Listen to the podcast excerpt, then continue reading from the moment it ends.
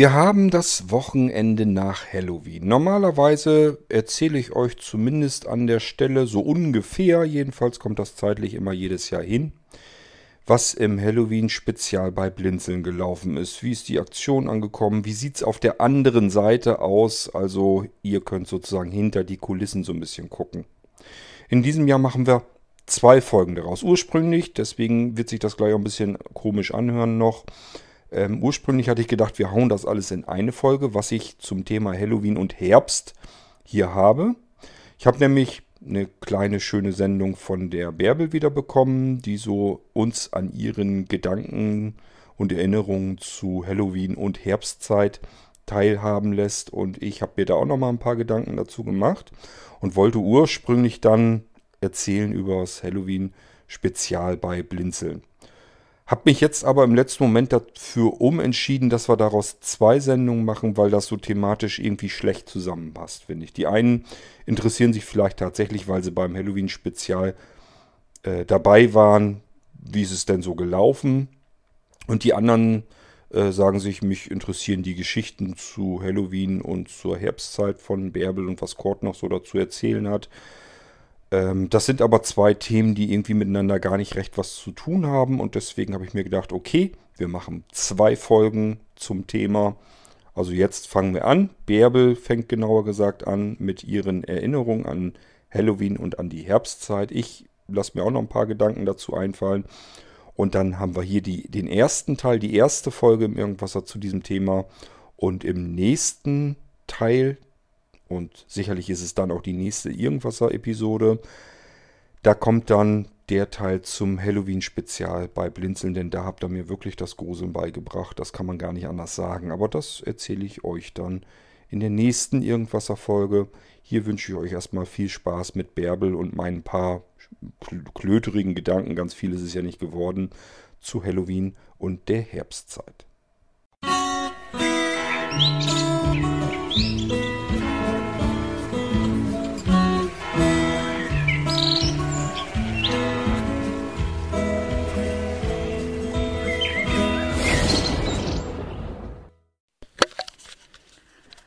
ein Hallo in die Runde.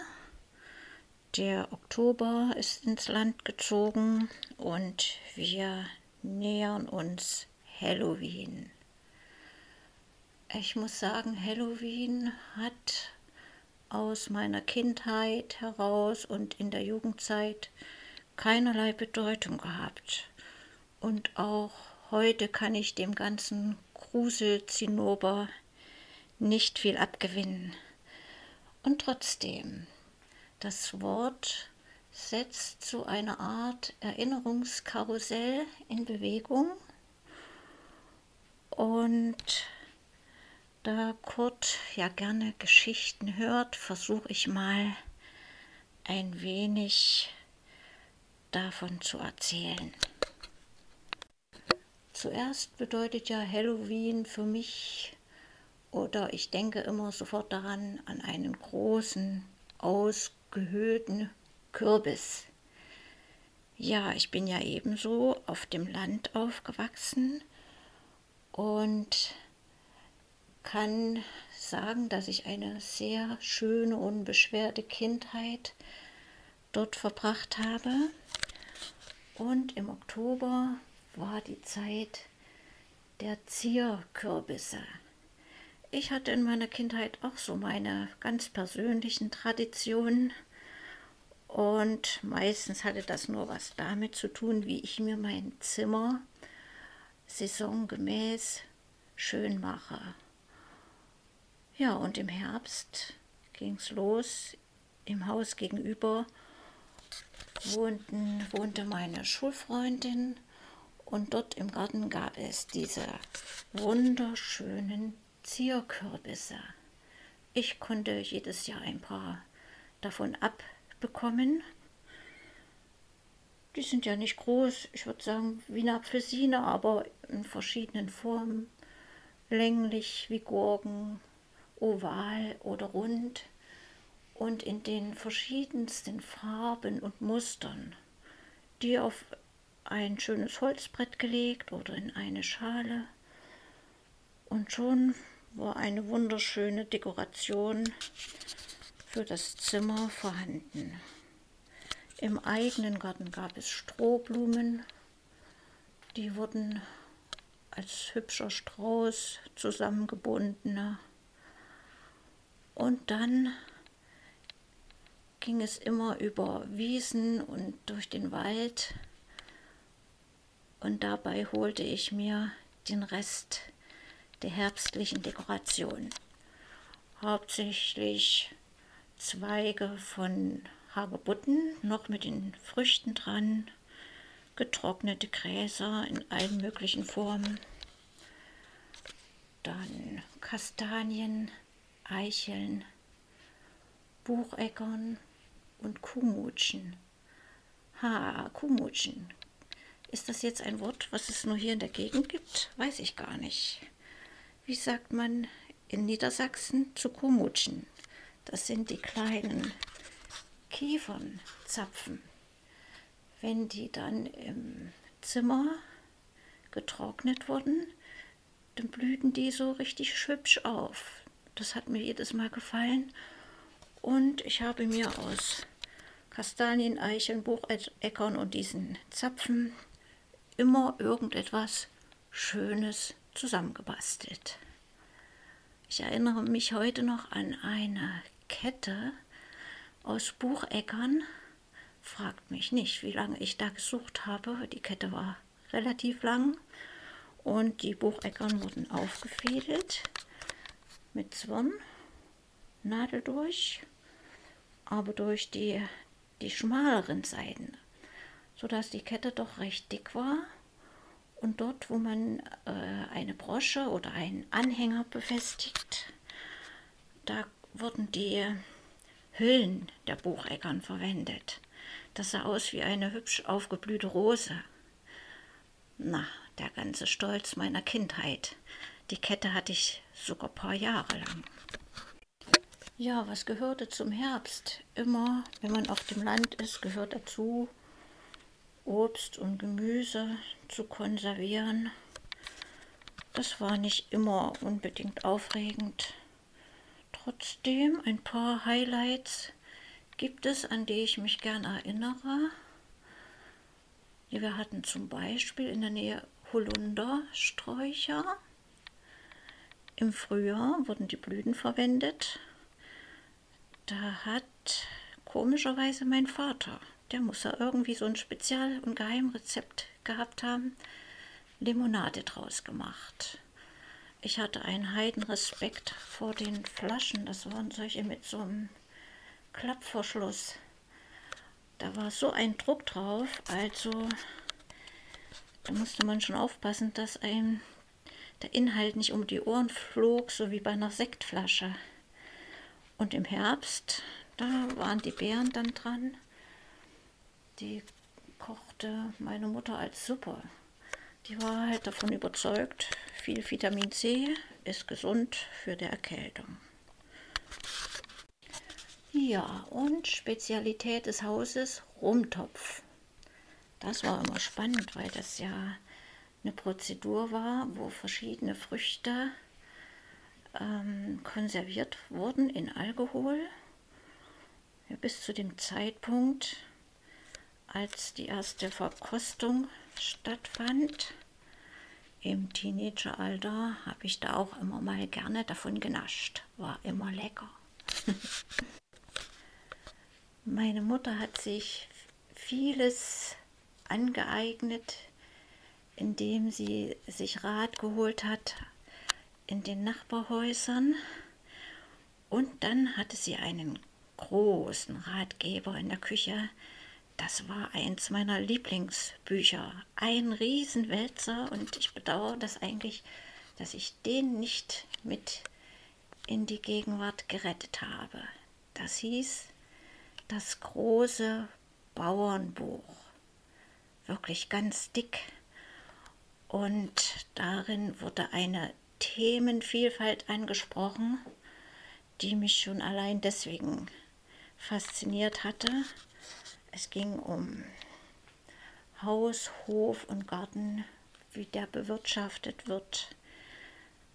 da gab es äh, einen Abschnitt, da ging es sogar um die Säuglingspflege oder um die Hygiene im Haus. Ich erinnere mich da an Fliegen, äh, Fernhalten von Lebensmitteln.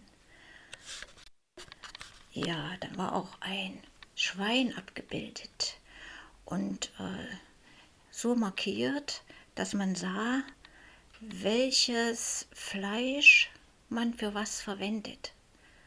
Das fand ich auch interessant.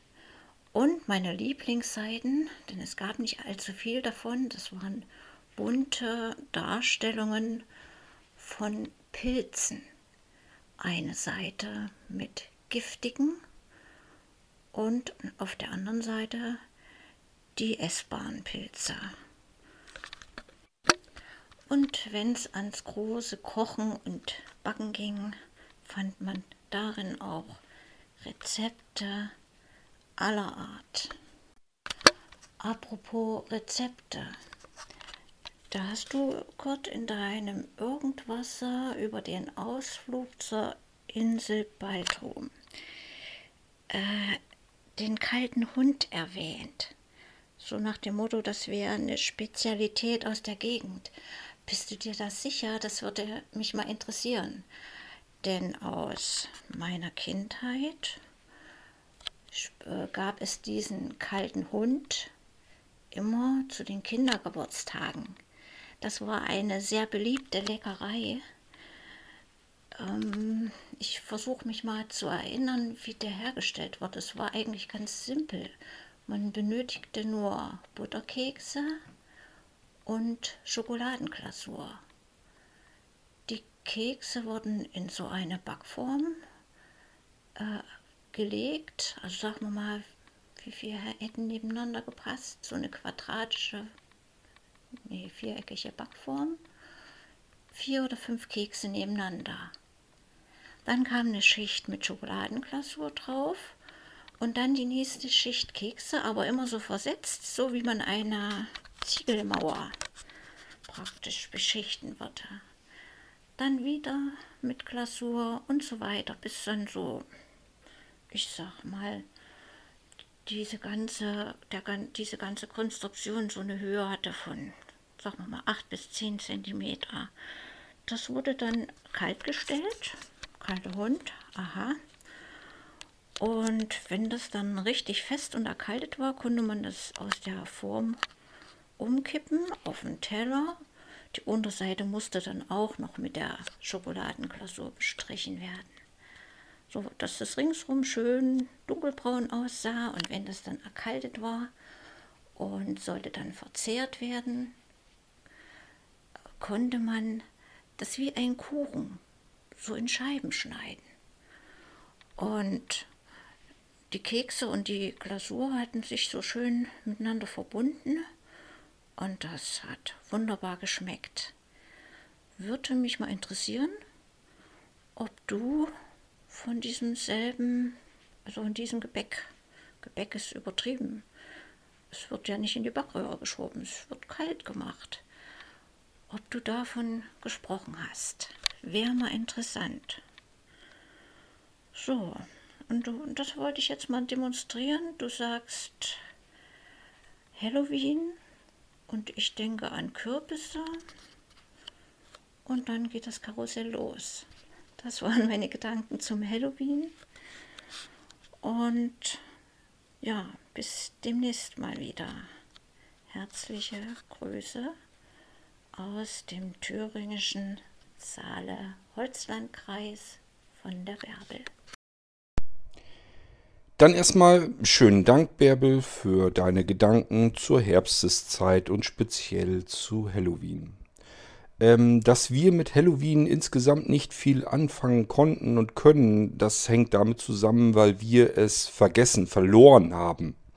Ähm, es hat also nicht wirklich was damit zu tun, dass das jetzt irgendwie aus den USA herüberschwappt. In dieser reichlich verkitschigten Form kommt es tatsächlich aus den USA zurück. Es ist ein uraltes keltisches Fest, das sogar von den Römern ähm, übernommen wurde und dann hat es das Ewigkeiten in Europa gegeben. Ist dann zusammen mit den Auswanderern rüber in die USA. Dort wurden übrigens die Rüben auch, ähm, die man früher genommen hatte, zu Kürbissen, weil man dort diese Rüben nicht hatte. Es war also so, äh, dass es zuerst Rüben waren, wo die Menschen äh, glühende Kohle reingesteckt hatten. Da gibt es eine Sage dazu. Irgendein, ich kann mich noch an den Vornamen an den Jack erinnern. Der hatte irgendwie einen Pakt mit dem Teufel geschlossen. Den Teufel hatte er in einer Baumkrone festgehalten, indem er ein Kreuz ähm, in den Baum reingeschnitzt hatte. Und der Teufel konnte dann nicht wieder runter. Und der Pakt war eben, dass der Teufel äh, die Seele von Jack in Ruhe lassen würde. Dann dürfte er dort wieder aus der Baumkrone heraus. Dann gibt es doch so allerlei dazwischen. Jedenfalls ähm, hatte der Teufel den Jack dann irgendwie überlistet und Jack seine Seele musste auf ewig ähm, durch die Nächte ziehen. Und dann hatte irgendwann der Teufel mit Jack ähm, ja so ein bisschen Mitleid und hatte ihm eine glühende Kohle und äh, eine Rübe überreicht und die hatte Jack sich dann da reingesteckt, um sozusagen eine wärmende äh, Lichtlaterne zu haben, mit der er dann nachts äh, herumgeistern konnte. Das ist so die Sage dahinter. Ähm, Im genauen Wortlaut oder so müsst ihr mal im Internet schauen. Gibt es garantiert genug Material dazu. Jedenfalls haben die Leute sich damals dann eben Rüben genommen und dort die glühende Kohle reingesteckt. Und daraus ist in Amerika, weil man diese Rüben nun nicht hatte, überall aber diese Kürbisse herumstanden, sind dann eben die Kürbisse draus geworden. Man hat dann Fratzen reingeschnitzt um auch zusätzlich noch die bösen Geister abzuhalten und so weiter und so fort. Ja, und das Ganze schwappt sozusagen, wir haben längst vergessen, das komplette Brauchtum drumherum, ähm, um dieses uralte keltische Fest und ähm, es schwappt, schwappt sozusagen aus den USA wieder zurück zu uns. Nur wie, oft, wie so oft äh, haben die USA, haben die Einwohner dort das Ganze sich natürlich arg äh, verkitscht und ähm, ja, kommerzialisiert, kann man auch wohl sagen. Ähm, naja gut, es kommt halt so wieder zurück. In meiner Kindheit habe ich Halloween tatsächlich auch als gar nichts irgendwie wahrgenommen. Halloween war für mich ein Kinofilm, ähm, den wir uns damals tatsächlich auch angeguckt haben. Das heißt, auch als, ich sag mal, Jugendlicher, junger Jugendlicher, haben mich Grusel- und Horrorfilme aller Art gereizt, habe ich mir sehr gerne angeguckt. Und da gab es zu Halloween immer eine ganze Menge, was man sich äh, anschauen konnte, um sich zu gruseln. Ja, und das haben wir uns natürlich oftmals äh, ja auch bei Freunden und so weiter angeguckt. Und dann ging es ja darum, wie kommt man denn jetzt nach Hause? Man hatte ein Fahrrad, später dann einen Mofa, damit musste man nach solchen Horror- und Gruselfilmen dann noch über die Landstraße, über die tote Landstraße, im Herbst tat sich da auf dem Land wirklich nicht mehr viel, musste man dann alleine mit seinem Fahrrad wieder zurück und hatte kurz zuvor bei einem Kumpel äh, Horror- und Gruselfilme angeguckt. Dann könnt ihr euch vorstellen, wie diese Heimfahrten waren. Man bildet, man sagt sich dann immer, nun bilde dir nichts ein, das ist dieselbe Straße, die du immer fährst, hier hat sich noch nie irgendwas Schlimmes getan. Aber ihr kennt das sicherlich selbst auch, wenn man zuvor wirklich Grusel-Horrorfilm und so weiter geguckt hat, dann sind die Nerven eben äh, auf einer ganz anderen Ebene und man nimmt alles irgendwie ganz anders wahr. Äh, das heftigste, was ich mir eigentlich so noch in Erinnerung behielt, nicht das heftigste, es war eigentlich nur, weil es so passend war. Ähm, da hatten wir bei einem Kumpel, hatte ich da äh, The Fog, Nebel des Grauens geguckt musste dann zurück nach Hause. Und tatsächlich war genau solch ein Nebel, der zog sich nachts über die Straße so rüber. Ähm, das war also wirklich nicht dieser Nebel, der überall war, sondern dieser ganz tiefliegende Nebel. Also man konnte richtig sehen, oben, wenn man so Häuser und Bäume und so weiter hatte, weiter oben konnte man das sehen. Und unten war so ein ganz dichter Nebelteppich vor einem. Und das nach solch einem Film, das ist natürlich dann extrem spannend. Ähm, ich weiß gar nicht, ich glaube, ich brauchte für den Weg jedenfalls ähm, nicht so viel Zeit wie sonst üblich. Herbstzeit war für mich insgesamt eigentlich eine schöne, eine interessante Zeit. Ähm, viele meiner Freunde hatten im Herbst wirklich Geburtstag auch. Ich kann mich an Ewald erinnern. Neben dem habe ich in der Schule gesessen. Da waren wir jetzt auch gerade erst letzte Woche an Halloween äh, zu seinem 50. Geburtstag. Werden jetzt ja so nach und nach langsam aber sicher wirklich alle um mich herum 50, weil ich eben in der Generation bin. Und ähm, nun gut, bei Ewald war das auch immer so. Der wohnte einen ganzen Ort weiter weg. Gute fünf Kilometer muss man da wohl fahren. Da ist man natürlich auch überall mit dem Fahrrad hingefahren. Die ähm, Jungs und Mädels heute machen das ja eigentlich gar nicht mehr, dass sie irgendwie viele Kilometer fahren oder man lässt sie ja auch gar nicht mehr, muss man eigentlich praktischerweise eher sagen. Ähm, bei uns war das gar kein Thema, äh, weil in der Regel war es so, dass der Vater ein Auto hatte, das brauchte er aber, weil er auf der Arbeit war. Und die Mutter hatte meistens dann kein Auto auf dem Lande. Da kam das erst so später auf.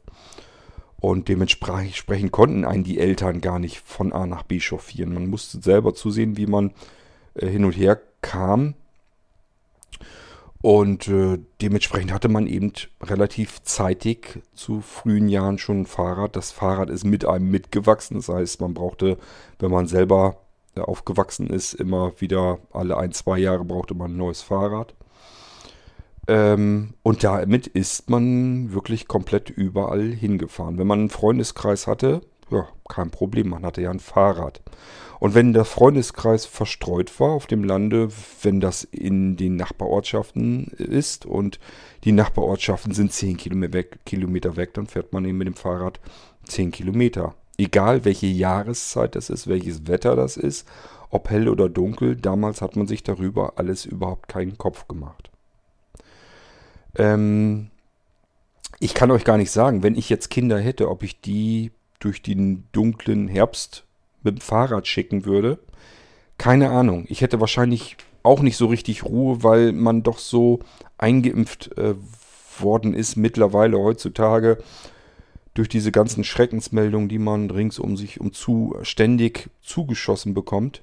Ähm, dass man da wahrscheinlich einfach ein anderes Empfinden dafür hat, anders nachdenkt darüber. Das heißt, ich verurteile gar nicht die Eltern, die ihre Kinder ständig hin und her chauffieren. Nur es war damals eben nicht üblich und heute scheint es gang und gäbe zu sein. Wenn Ewald also Geburtstag hatte, das war am 29. Oktober, ist man dann zuerst, zuerst mal mit dem Fahrrad hingefahren. Das war aber ja üblicherweise dann nachmittags, da war es ja noch hell. Ähm, und dann wurde es ja irgendwann natürlich auch dunkel. Es war ja meistens gemütlich. Als Kinder haben wir natürlich draußen gespielt. Ähm, und überall lag das Laub herum. Das hatten die Leute dann zusammengekehrt oder von der Straße zumindest ein bisschen runtergefegt. Das heißt, an den Straßenrändern war alles voll und die Leute hatten es teilweise zusammengekehrt. Dann gab es überall so Laubhaufen. Ich kann mich also wirklich noch daran erinnern, dass wir ständig in diesem Laub rumgetobt haben, ähm, uns da drin eingebuddelt haben, im Dunkeln gewartet haben, dann haben wir Verstecken gespielt und die anderen mussten einen suchen und dann ist man aus diesem Laubhaufen hochgeschreckt und hat denjenigen dann fütterlich erschreckt. Das habe ich euch ja schon erzählt. Dass da, das sind so Sachen, da kann ich mich immer prima dran erinnern, dass es generell einfach urgemütlich war. Und dass wir im Dunkeln auch immer durch die Gegend gezogen sind. Wir haben dann Klingelstreiche gemacht oder sind einfach durch die Gegend gelatscht und ich weiß gar nicht mehr, was wir alles gemacht haben. Ähm, das war so für mich so die Herbstzeit und ich fand die immer urgemütlich. Es war noch nicht ähm, eiskalt, obwohl uns das damals als Kinder auch noch nicht gestört hatte. Aber wenn das ein Herbsttag war, der jetzt nicht verregnet war, sondern schön trocken und man konnte draußen herumtoben im Dunkeln, früh, dann war das immer total klasse. Ja, das ist so die Herbstzeit meiner ähm, Kindheit und, und frühen Jugend und so weiter. Ähm, ich sag ja, was mich an Halloween mit diesem Gruselfaktor erinnert, ist hauptsächlich so, wir haben Filme geguckt und ähm, da kam so in, im Herbst und im Winter, wurde immer reichlich gebracht, da, kann, da konnte man immer gut an Filme rankommen. Und dann haben wir uns gemeinsam gegruselt. Das ist immer unterschiedlich stark. Ich habe Freunde gehabt, denen hat das gar nichts ausgemacht. Mir im Prinzip auch nicht. Und ich habe einen Freund gehabt und den habe ich immer noch bis heute hin. Ähm, der hat bei mir, als ich in meiner Junggesellenbude war, haben wir natürlich auch immer Gruselfilme geguckt. Und äh, der wollte das immer gar nicht so richtig, weil er sich, weil er wusste, dass sich einfach gruselt. Ähm, aber er konnte natürlich auch nicht weggucken und er hat auch nicht nee gesagt, gucken wir jetzt nicht, sondern wir haben uns das Ding angeguckt und dann musste er mit dem Auto immer noch nach Hause. Und bei dem war das so schlimm, dass der mit dem Auto sozusagen, also die hatten halt einmal so einen Hof, so einen Hinterhof, da hat er normalerweise mit dem Auto geparkt und dann hätte er so, ja, außen erstmal noch ein Stückchen laufen müssen und dann quer durchs Haus, durch so eine schummrige Diele und so weiter. Äh, das hat ihm wohl alles so gegruselt, dass er dann, wenn wir einen Film geguckt haben, ähm, bis vor die Haustür gefahren ist, dort fast in den Graben hinein, damit er möglichst nur ein paar Meter direkt zur Haustür hatte und gleich in der Wohnung war. Also dem, der hatte auch richtig Schiss.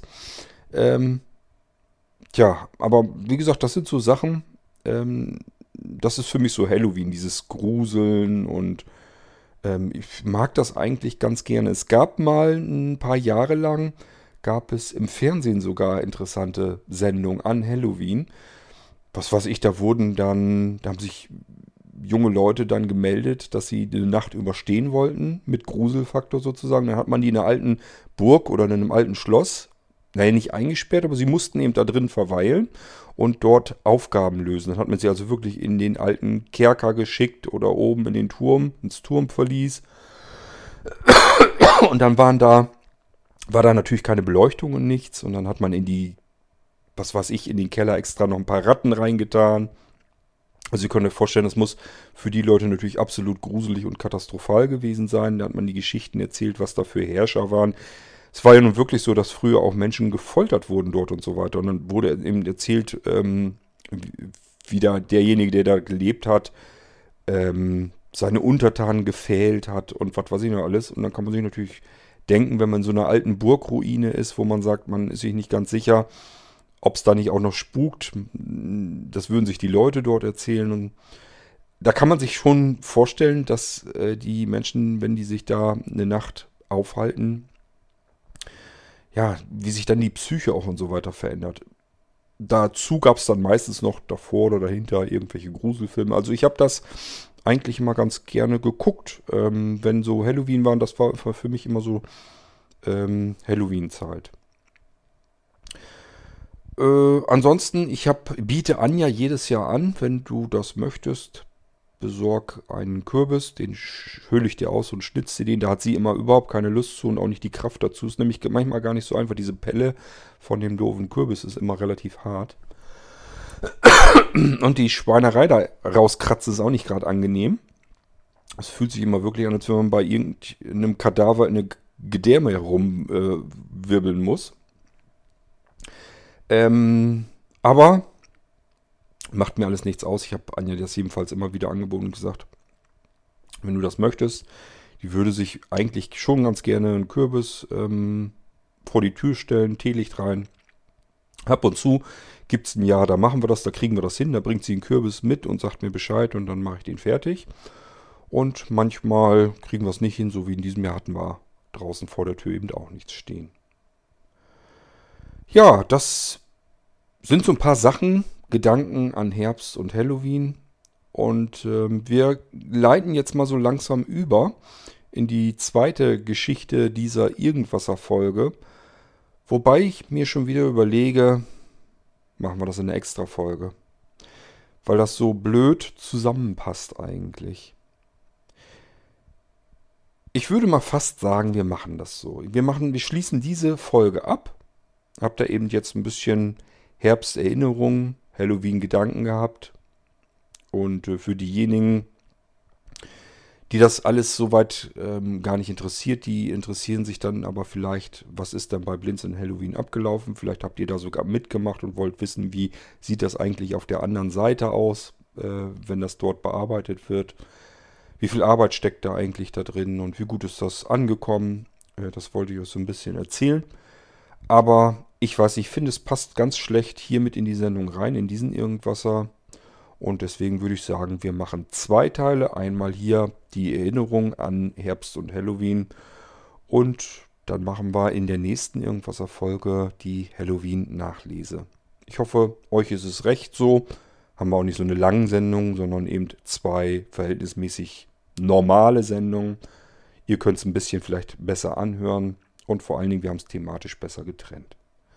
So hören wir uns Richtung Halloween in der nächsten Folge nochmal äh, mit dem Irgendwasser über unser Blinzeln Halloween Special. Ich kann nur sagen, da habt ihr mir wirklich das Gruseln beigebracht. Aber gut, da kommen wir dann in der nächsten Folge dazu. Bis dahin, macht's gut, gruselt euch nicht zu sehr. Und ich sage Tschüss, euer König Kort.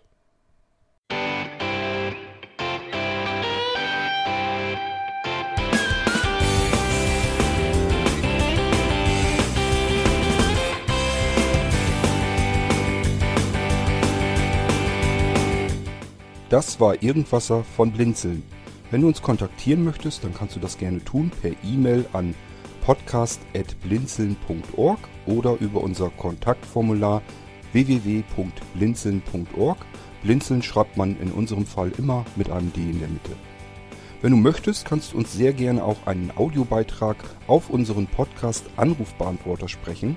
Der hat in Deutschland die Telefonnummer 05165 439 461. Und wenn du uns aus dem Ausland anrufen möchtest, dann ersetze einfach die erste 0 gegen die 0049 für Deutschland. Wir bedanken uns für dein Interesse und freuen uns schon darauf, wenn du auch beim nächsten Mal wieder mit dabei bist.